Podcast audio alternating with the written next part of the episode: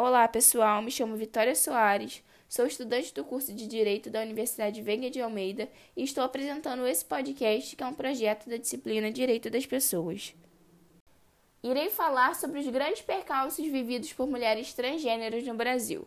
Levando em consideração a ODS de número 10, que visa a igualdade de gênero, é necessário abrir uma discussão no que tange a segurança e mobilidade de mulheres cis e mulheres trans, pois, segundo dados da Associação Nacional de Travestis e Transsexuais, a ANTRA, o Brasil continua sendo o país que mais mata pessoas transexuais em todo o mundo resultado de uma cultura patriarcal, machista e heteronormativa.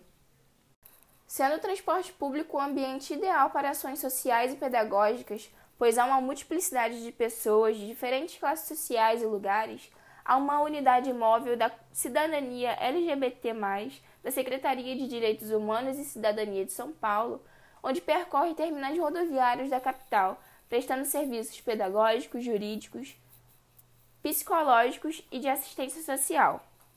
A violência contra essas mulheres, infelizmente, por muitas vezes, já se iniciam dentro de seus lares e vindo de seus familiares. E a realidade é que fora do ambiente familiar não há melhorias. A Lei Maria da Penha deve ser aplicada às mulheres trans, independente da alteração do nome em seu registro ou de cirurgia para redesignação de sexo. Mas na prática, quando chegam à justiça, elas enfrentam dificuldades para a garantia de seus direitos. Por sofrerem diversas formas de violência dentro e fora do âmbito familiar, como no escolar, fica mais difícil o acesso à educação.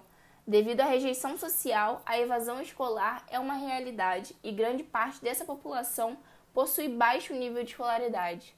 Acabam vivendo em situação de rua e, por falta de empregabilidade no mercado formal, entram principalmente para o mercado da prostituição. Com esses obstáculos impostos a elas, se torna árduo a inserção nas participações públicas, na luta e na garantia de seus direitos. Não é possível uma solução estritamente jurídica sobre a questão, tendo em vista que se refere a uma questão cultural.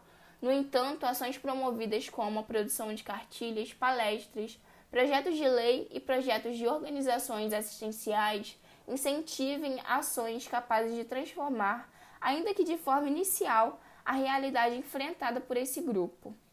Por fim, se faz necessária a aprovação de projetos de lei protetivos que se encontram inertes no Congresso Nacional, para que pelo menos exista uma base legal mais estável para a garantia dos direitos da comunidade LGBTQI, bem como para a efetivação da dupla dimensão do princípio da igualdade estabelecido na Constituição Cidadã de 88.